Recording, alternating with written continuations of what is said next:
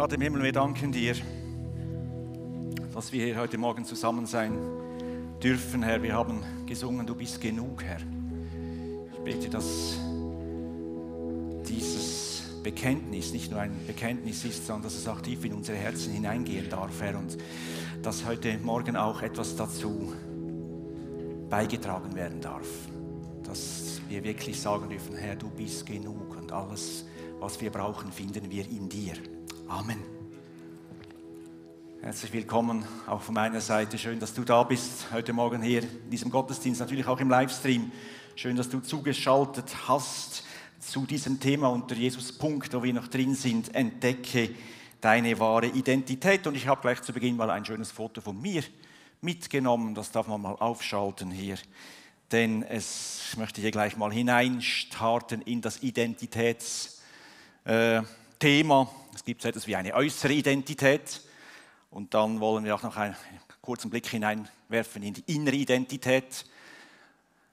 Habt ihr es? Habt ihr es nicht? Ah, ihr habt es, schaut mal.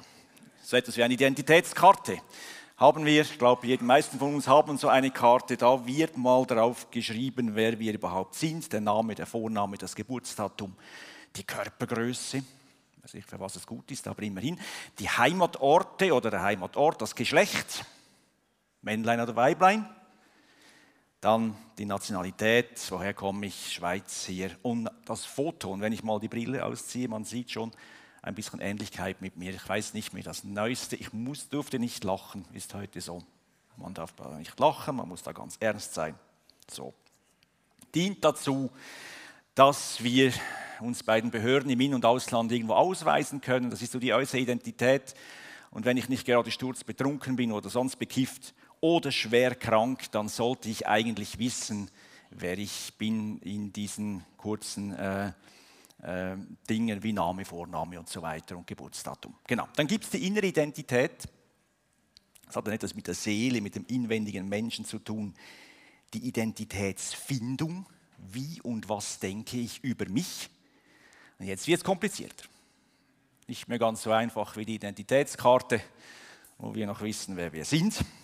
So, ein Kind bis sieben Jahren glaubt alles, was ihm gesagt wird.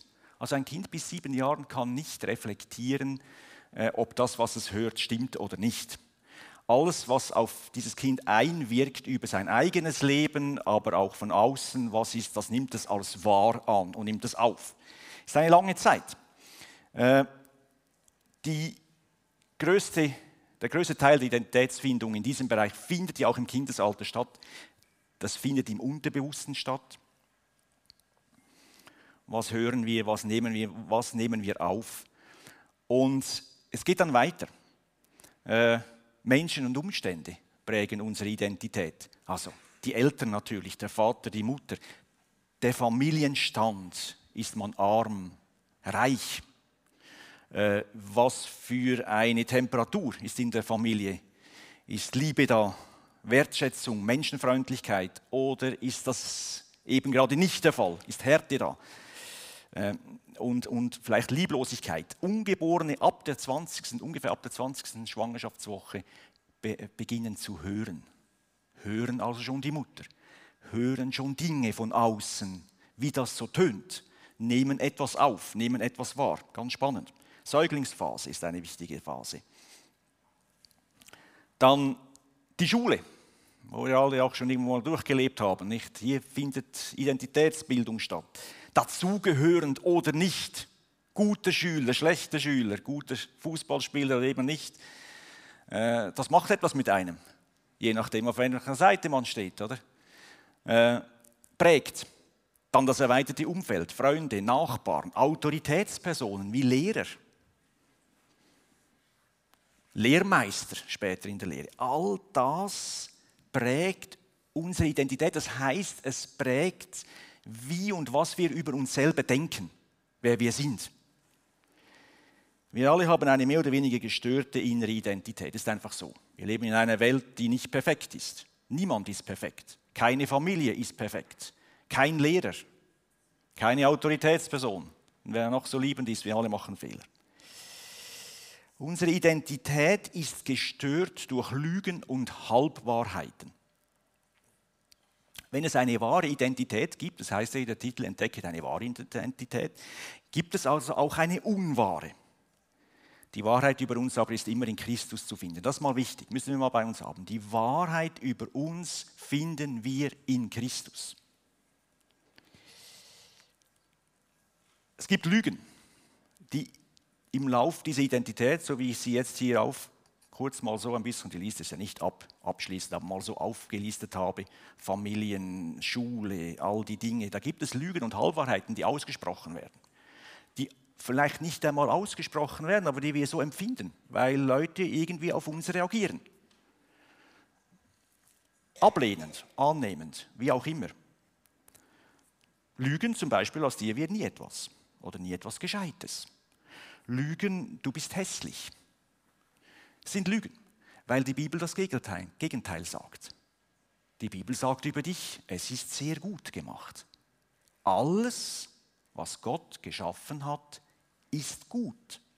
Und das musst du mal für dein Leben nehmen. Jetzt einfach mal annehmen, mal aufnehmen. Das ist eine Wahrheit. Vielleicht hast du Mühe mit deinem Aussehen, vielleicht fühlst du dich nicht schön. Aber Gott sagt, es ist sehr gut gemacht. Er hat dich perfekt gemacht. Aus dir wird nie was. Nein, Gott hat alles, was er geschaffen hat, hat er zu einem bestimmten Zweck geschaffen.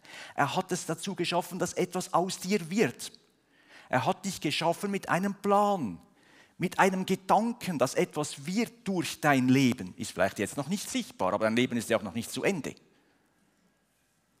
Es können Dinge immer noch sich entwickeln, sie können sich sehr schnell entwickeln. Das sind Lügen. Dann Halbwahrheiten. Fast manchmal fast schlimmer, die Halbwahrheiten, als, als die Lügen direkt, so dieses Halb-Halb. Zum Beispiel eine Halbwahrheit, du leidest jetzt an deinem Versagen und ziehst dich deshalb etwas zurück distanzierst dich ein wenig von Gott. Vielleicht auch von Christen, vielleicht auch von der Gemeinde. Das ist wahr. Das ist im Moment wahr, aber es ist nicht die Wahrheit. Wahr und Wahrheit ist nicht dasselbe. Die Wahrheit ist, du bist ein Kind Gottes. Und der Herr wird dein Leben vollenden und retten. Er ist treu. Was er begonnen hat in dir, das wird er auch beenden. Nach 1. Thessalonicher 5, 24. Das ist die Wahrheit.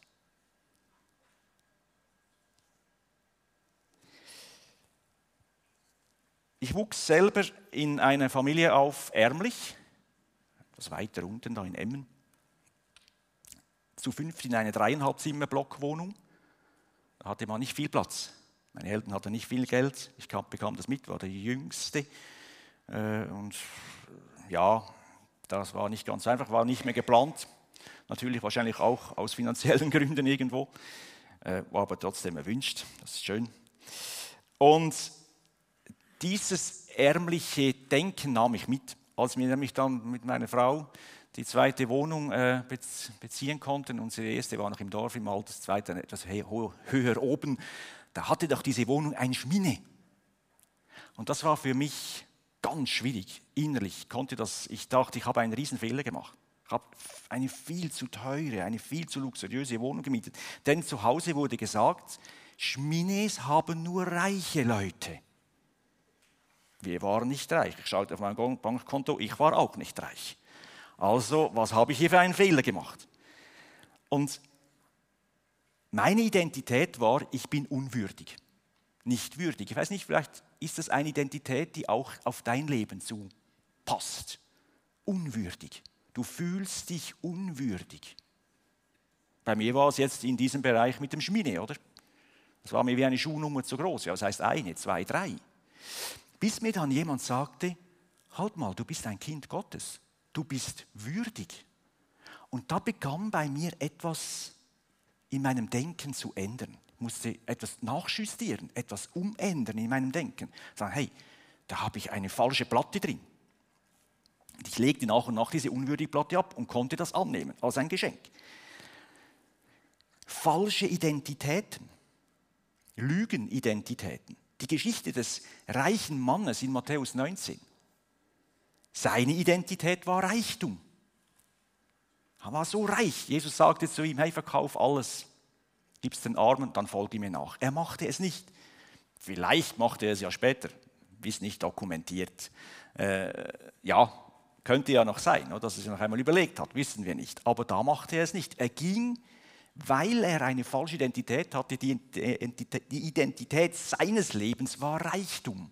Er identifizierte sich mit dem Reichtum und lief am Leben vorbei, an Jesus. Was ist deine Identität? Und wenn du es zu Ende denkst, was bleibt von dieser Identität übrig? Geld, Reichtum, Ansehen, Intellekt, Zertifikate, die man an die Wand hängt, Menschen, deine Frau, dein Mann, deine Kinder, Reichtümer, du selbst. Und was bleibt davon übrig, wenn du stirbst? Was bleibt von dieser Identität? Ich möchte hineingehen in den Weg, der uns in die wahre Identität führt.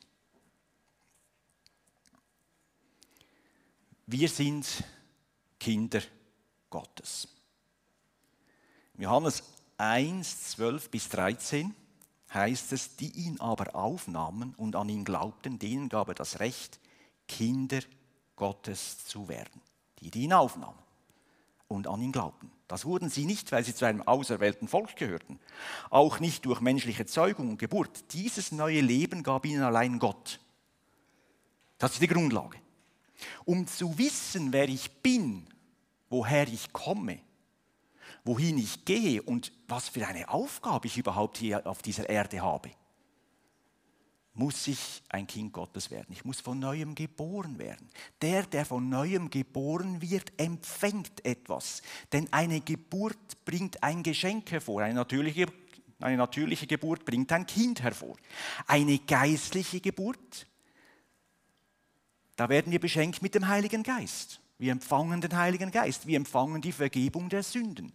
Wir empfangen die Offenbarung Gottes. Das heißt, wir kommen in dieses Reich hinein. Es fängt sich an, uns zu öffnen. Wir bekommen einen Einblick, einen Durchblick auch in das Wort Gottes hinein. Das empfangen wir. Wer nichts empfangen hat, ist nicht von neuem geboren. Wir müssen etwas empfangen haben. Denn jede Geburt bringt etwas hervor. Gott ist der Schöpfer meines Lebens. Er hat einen Plan, er hat eine Bestimmung und ein Ziel für mein Leben.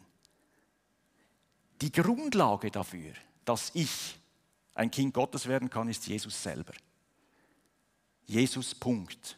Die Serie, wo wir dran sind. Jesus, Punkt. Fertig. Jesus, fertig. Das ist die Grundlage. Er ist am Kreuz für mich gestorben und hat so den Weg für diese Kindschaft überhaupt erst freigemacht. Durch diesen Tod am Kreuz können wir nun zu ihm kommen. Er hat den Weg geöffnet, dass wir in diese Kindschaft hineinkommen können und ihn annehmen können. In Römer auch 14 bis 17 heißt es, alle, die sich von Gottes Geist regieren lassen, sind Kinder Gottes. Da komme ich später noch darauf zurück. Denn der Geist Gottes, den ihr empfangen habt, führt euch nicht in eine neue Sklaverei, in der ihr wieder Angst haben müsstet. Er hat euch vielmehr zu Gottes Söhnen und Töchtern gemacht. Jetzt können wir zu Gott kommen und zu ihm sagen, aber lieber Vater. Gottes Geist selbst gibt uns die innere Gewissheit, dass wir Gottes Kinder sind. Als seine Kinder aber sind wir, gemeinsam mit Christus, auch seine Erben. Und leiden wir jetzt mit Christus, werden wir einmal auch seine Herrlichkeit mit ihm teilen. Über das Leiden werde ich dann die nächste Woche sprechen. Das lassen wir jetzt noch ein bisschen weg. Aber lieber Vater, ganz spannend, oder?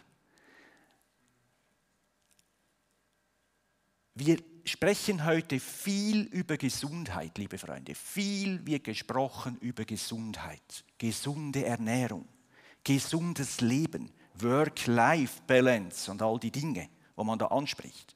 Mag ja alles mal gut sein.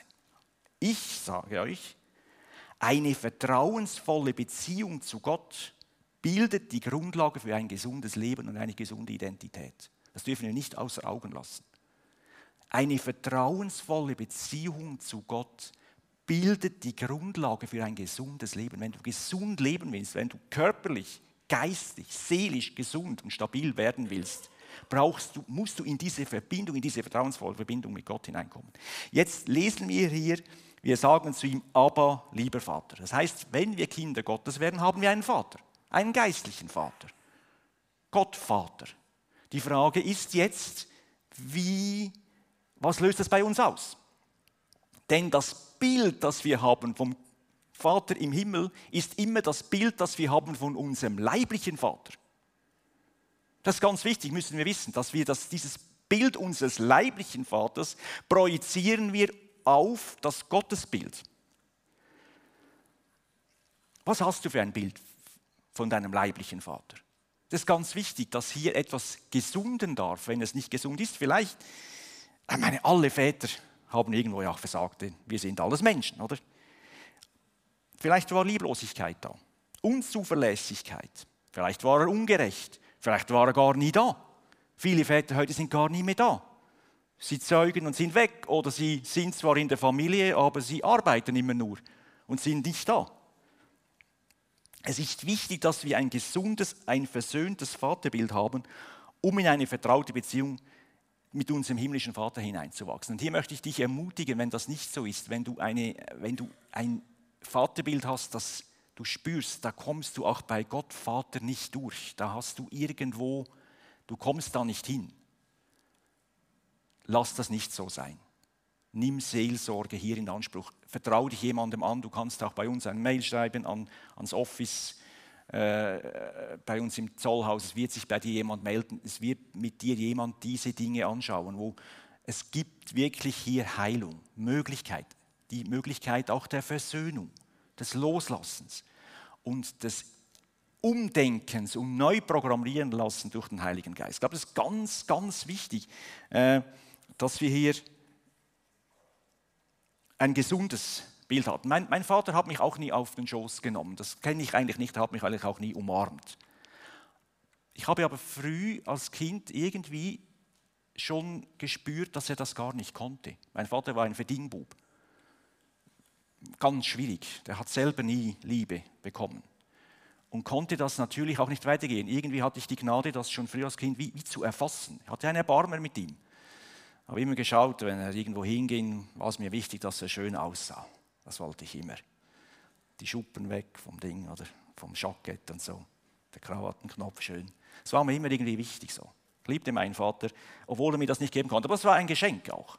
War wirklich auch ein Geschenk. Vielleicht ist das bei dir anders, aber Gott will hier etwas heilen.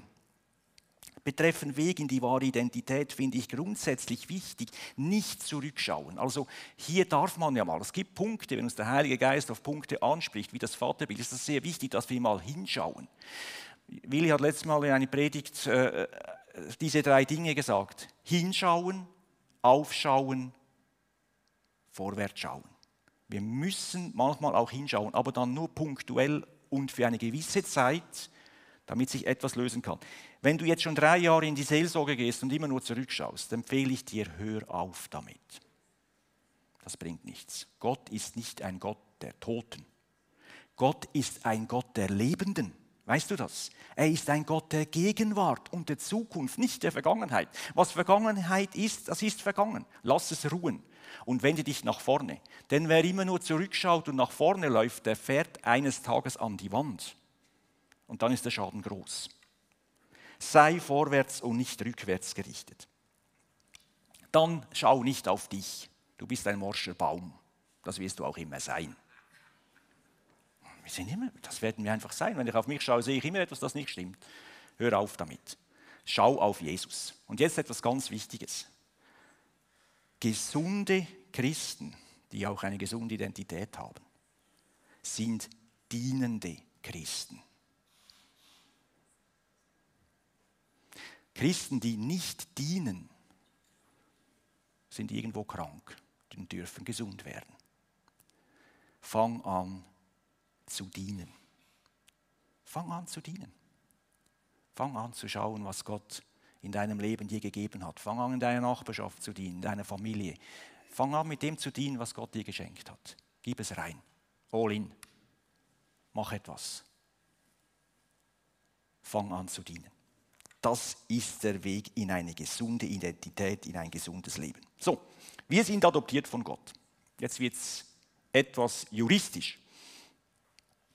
Wir sind aufgenommen in die Familie Gottes mit allen Rechten und Pflichten, denn dort, wo es Rechte hat, gibt es auch Pflichten und wo es Pflichten hat, gibt es auch Rechte. So. Ich habe mal aus Wikipedia so dieses Moment von Adoption mal rauskopiert. Äh, es ist immer spannend, was die schreiben. Kann man ja mal von der ganz natürlichen Seite her, ist manchmal gut, dann weiß man auch, woran man ist. Adoption, lateinisch adoptio, bezeichnet die rechtliche Begründung eines Eltern-Kind-Verhältnisses zwischen dem Annehmenden und dem Kind, ohne Rücksicht auf die biologische Abstammung. Ganz spannend. He? Also das ist hier ganz weltlich. Aber es zeigt etwas. Deine Vergangenheit ist nicht entscheidend. Woher du kommst, ist nicht wichtig bei der Adoption, sondern wohin du kommst, das ist entscheidend. Sowohl leiblich verwandte als auch leiblich nicht verwandte Personen können adoptiert werden. Auch spannend. Letztere, also die leiblich nicht verwandten Personen, nehmen rechtlich den Platz einer verwandten Person in einer Adoptivfamilie ein, mit allen Rechten und Pflichten. Die familienrechtlichen Beziehungen zwischen dem adoptierten Kind und seinen Herkunftseltern, also wieder der Vergangenheit, erlöschen im Regelfall. Das Alte ist vergangen, habe ich hier dazu geschrieben. Es ist alles neu geworden. 2. Korinther 5, 17. Adoption ist etwas Tiefgründiges und hat tiefgründige Konsequenzen. Sowohl im natürlichen Bereich als jetzt auch im geistlichen Bereich. Jetzt haben wir nämlich eine geistliche Auslegung von Adoption oder ein geistliches Bild von Adoption, das uns die Bibel gibt. In Römer 8, 14, nein, stimmt nicht, in Hebräer, nein, in Römer 11, 17 bis 22, Entschuldigung. Römer 11, 17 bis 22 lesen wir mal etwas Interessantes. Hier schreibt Paulus, einige Zweige dieses Baumes sind herausgebrochen worden. An ihrer Stelle wurdet ihr als Zweige eines wilden Ölbaums aufgepfropft. So lebt ihr von den Wurzeln und Säften des edlen Ölbaums. Bildet euch aber deshalb nicht ein, besser als die herausgebrochenen Zweige zu sein, denn nicht ihr tragt die Wurzel, sondern die Wurzel trägt euch. Freilich könnte jemand einwenden, man hat die Zweige doch herausgebrochen, damit ich dort Platz habe. Das ist richtig. Sie wurden herausgebrochen, weil sie nicht glaubten. Und ihr seid an ihrer Stelle, weil ihr glaubt. Seid deshalb aber nicht hochmütig, sondern passt auf, dass es euch nicht genauso ergeht. Denn Gott hat die Zweige des edlen Ölbaums nicht verschont, wird er euch erst recht nicht schonen. Zweierlei sollt ihr daran erkennen, Gottes Güte und seine Strenge. Gottes Strenge seht ihr an denen, die ihm untreu geworden sind. Seine Güte aber gilt euch, wenn ihr euch immer auf sie verlasst. Sonst werdet auch ihr wie jene Zweige herausgebrochen. Paulus spricht hier vom Ölbaum, von diesem edlen Ölbaum. Das ist das Volk Israel.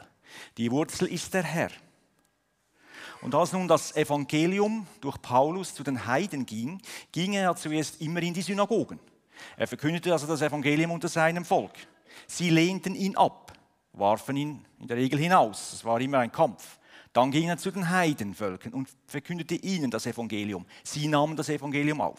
Hier wird also bildlich gesprochen, dass edle Zweige dieses Ölbaumes herausgebrochen wurden. Das Volk Gottes, Israel, hat Jesus abgelehnt und somit Platz gemacht für uns Heiden, damit wir Christen werden können. Und nun als Teil des eines wilden Ölbaums, eben nicht geheiligt, sondern dieses wilden Ölbaums, auf den edlen Ölbaum aufgepfropft werden. Es ist eigentlich etwas, das man nicht macht. Jeder Gärtner weiß, das gibt es nicht. Man, man pfropft nicht etwas Wildes auf etwas Edles auf, sondern man pfropft, wenn schon, etwas Edles auf etwas Wildes auf. Also das wäre die richtige äh, Reihenfolge. Aber Gott ist nicht logisch. So wie wir meinen die Logik zu haben. So sind nun also die Zweige herausgebrochen worden und wir sind mit hineingenommen worden. Jetzt sollen wir aber deswegen nicht hochmütig werden, nicht selbstgerecht. Haben wir letzten Sonntag doch gehört, oder? Äh, so quasi, äh, ja, wir sind doch was Besseres und wir sind doch jetzt da drin. Nein, wir sollen demütig bleiben und, auch daran, und uns auch daran bewusst sein, da gibt es auch eine Strenge Gottes. Die Güte, gilt uns, wenn wir uns auf ihn verlassen. Das heißt, wenn wir einfach bei ihm bleiben und wissen, dass wir ihn brauchen. Und die Strenge gilt darin, dass er auch nicht schont, herauszubrechen. Also da sehen wir, äh, da haben wir Pflichten. Das sind die Pflichten. Wir haben Rechte bekommen in der Adoption, aber wir haben auch Pflichten. Die Pflicht ist, bei ihm zu bleiben, dran zu bleiben. Äh, nicht auf die eigene Gerechtigkeit verlassen, sondern auf seine Güte, auf seine Gnade, auf seine Treue, in dieser Demut. Alle, die sich von Gottes Geist regieren lassen, heißt es im Römer 8, 14, kommen wir noch einmal darauf zurück, sind Kinder Gottes, die sich von Gottes Geist regieren lassen. Merkt ihr? Nicht mehr ich regiere mein Leben, das ist eine Pflicht. Nicht mehr ich regiere und sage, was mit meinem Leben geschieht, sondern der Herr fängt an, mein Leben zu führen, wie er es will. Und er führt es vielleicht in Dinge hinein, die ich eigentlich so von meinem Ich her gar nicht möchte. Herrschaftswechsel nennt sich das. Ein Herrschaftswechsel muss sich vollziehen. Denn ich gehöre ihm. Hinein adoptiert in seine Familie. Wir sind erbberechtigt, wenn wir adoptiert sind. Jetzt wird spannend. Also wenn wir adoptiert sind, dann sind wir auch erbberechtigt. Wer möchte nicht mal so ein richtig schönes, fettes Erbe sein eigen nennen, oder? Ich weiß nicht, ob es dir schon aufgefallen ist, dass wir von einem Testament sprechen, das sogenannte Neue Testament. Es gibt auch ein Altes Testament. Das Alte Testament ist deshalb alt, weil wir aus diesen Forderungen des Alten Testamentes das Erbe gar nicht herauslösen konnten für uns. War nicht möglich. Darum hat Gott ein neues Testament geschaffen, das in Christus jetzt begründet ist, damit wir, ich sage es mal so, an die Pfründe rankommen können. Was nützt uns, wenn uns etwas Schönes versprochen wird wir kommen da ja gar nicht hin? Darum gibt es das Neue Testament. Ein Testament wird aber immer erst dann eröffnet, wenn jemand gestorben ist. Im Alten Testament mussten Tiere sterben. Tiere konnten aber den Menschen nicht erlösen. Das ist das Problem, was man hatte. Im Neuen Testament ist ein für alle Mal Jesus gestorben, für alle Menschen in der Vergangenheit, in der Gegenwart und in der Zukunft, die noch kommt. Sein Opfer, dieses Einmalige, reicht aus für jeden Einzelnen. Es muss also jemand sterben. Gibt ja immer wieder Munkeleien, dass gewisse Leute, die wirklich viel haben, vielleicht auch etwas früher sterben. Oder? Man lässt sie dann, damit das Erbe ein bisschen schneller eröffnet wird. Das kann es geben, also das ist immer auch eine Gefahr, wenn man viel Geld hat. Und ein Testament wird in der Regel ja auch nicht gemacht, äh, um irgendeinen billigen Gartenstuhl zu vererben. Schreibt man eigentlich kein Testament. Das in der Regel schreibt man dann ein Testament, wenn es auch etwas zu erben gibt, oder? Gold, Geld, Immobilien und so weiter. Dann lohnt sich ein Testament. Zur Testamentseröffnung also muss jemand sterben und ich muss zur Familie gehören. Ich muss zum erbberechtigten Kreis gehören, sonst kann ich wohl an der Testamentseröffnung dabei sein. Kann schon hinten hin sitzen und mal reinhören, was da für Millionen jetzt über den Tisch gehen zu neuen Besitzern. Aber ich werde nicht daran rankommen. Ich kann nur staunen, weil ich nicht dazugehöre. Ich habe mal, als ich mir das so aufschrieb, hatte ich einen, einen Gedanken, den möchte ich hier einfach noch hineingeben, wenn wir so von den Dingen sprechen vom Testament und von den, wir kommen jetzt noch über das Erbe dann, was erben wir überhaupt, aber ich meine, das sind gewaltige Dinge, liebe Freunde. Warum streitest du noch mit deinem Bruder, mit deiner Schwester? Warum lebst du noch in Unvergebung? Warum bist du noch neidisch, rechthaberisch, nachtragend? Hör doch auf damit. Lass das mal weg. Es wartet ein Erbe für dich, dass das alles wegputzt. Das ist gar nicht mehr wichtig. In Galater 4, 3 bis 7 heißt es, genauso ging es auch uns. Wie Unmündige waren wir allen Mächten und Zwängen dieser Welt ausgeliefert. Als aber die von Gott festgesetzte Zeit kam, sandte er seinen Sohn zu uns. Christus wurde wie wir als Menschen geboren und den Forderungen des Gesetzes unterstellt. Er sollte uns befreien, die wir Gefangene des Gesetzes waren, damit wir zu Kindern Gottes werden und alle damit verbundenen Rechte empfangen konnten. Weil ihr nun seine Kinder seid, schenkt ihr euch Gott seinen Geist, denselben Geist, den auch ihr, den auch der Sohn hat. Jetzt können wir zu Gott kommen und zu ihm sagen, aber lieber Vater, wieder, he? interessant. Ihr seid also nicht länger Gefangene des Gesetzes, sondern Söhne und Töchter Gottes. Und als Kinder Gottes seid ihr auch seine Erben. Euch gehört alles, alles. Hört ihr? Alles, was Gott versprochen hat. Also hier heißt es mal, wir müssen mündig werden, um das Erbe zu empfangen. Ist übrigens im natürlichen Leben auch so. Als damals Elvis Presley starb, ich weiß nicht, wer das noch kennt, ich bin schon nicht mehr der Jüngste, aber ich mag mich noch erinnern, hatte eine Tochter, Priscilla, glaube ich, hieß sie. Und die war nicht mündig, die kam noch nicht an die Freunde ran. Da war ein millionenschweres Erbe, denn die musste warten, bis sie mündig war. Dann durfte sie dann dieses Geld in Empfang nehmen. Also wir müssen mündig werden. Mündig ist man dann, wenn man das Gute vom Unguten unterscheiden kann, Verantwortung übernehmen kann für sein Leben und für das Leben anderer. Das ist Mündigkeit. Bei uns wird das mit dem Alter äh, definiert. Das heißt aber nicht, dass man wirklich mündig ist, aber immerhin vom Gesetz her ist es heute 18. Ich sage jetzt nicht, sind noch Kinder, aber manchmal halt schon. Gut, dann gibt es die biblische Mündigkeit, das gibt es auch. Und eine geistliche Mündigkeit, in die wir hineinwachsen dürfen die zeichnet sich davon aus, dass das, was uns vor Augen liegt, wird uns immer unwichtiger. Also das Natürliche, das, was uns vor Augen ist, das ist nicht mehr so wichtig. Das heißt nicht, dass wir weltfremd werden müssen. Wir sind in dieser Welt, aber nicht von dieser Welt. Aber wir werden nicht dauernd von Dingen beherrscht, die uns irgendwie da das Auge verführen will. Wir wachsen in die Reife hinein, indem wir den Wert unseres Erbes, die verborgenen Schätze Gottes, die Dinge, die in ihm sind, immer mehr erfassen können und uns danach ausrichten. Das ist wichtig. Gefangene des Gesetzes, hier heißt es nicht länger Gefangene des Gesetzes. Was ist denn ein Gefangener des Gesetzes? Es ist einer, der seine Erlösung selber erarbeiten muss. Die Identität ist schambeladen, gebeugt gehend und er gehört nicht wirklich zur Familie dazu. Es reicht nie, wenn du dich so fühlst, wenn du so unterwegs bist, dann bist du unter dem Gesetz. Gott möchte dich aber unter die Sohnschaft und Tochterschaft nehmen. Verstehst du? Das ist eine ganz andere Form. Ein Sohn, eine Tochter ist ein privilegiertes Familienmitglied. Schau mal die Royals an, oder? Die Kinder, die Knirpse, wie die schon herumlaufen, mit ihrer Selbstverständlichkeit eines Prinzen oder einer Prinzessin, oder? Die wissen, wer sie sind, denen muss man das nicht sagen. Da hinein dürfen wir kommen. Privilegiertes Familienmitglied. Die Identität ist dazugehörend, aufrechtgehend, erbberechtigt. Muss mir das Ding nicht erarbeiten. Ich gehöre dazu. In Epheser 1, 11 bis 14 heißt es, weil wir nun zu Christus gehören, hat Gott uns als seine Erben eingesetzt weil wir nun zu Christus gehören. So entsprach es von Anfang an seinem Willen. Und was Gott einmal beschlossen hat, das führt er auch aus. Jetzt sollen wir mit unserem Leben Gottes Herrlichkeit für alle sichtbar machen, wie wir, die wir schon lange auf unseren Retter gewartet haben. Durch eure Verbindung mit Christus gelten diese Zusagen auch für euch, die ihr erst jetzt das Wort der Wahrheit gehört habt, die gute Botschaft von eurer Rettung. Nachdem ihr diese Botschaft im Glauben angenommen habt, gehört ihr nun Gott.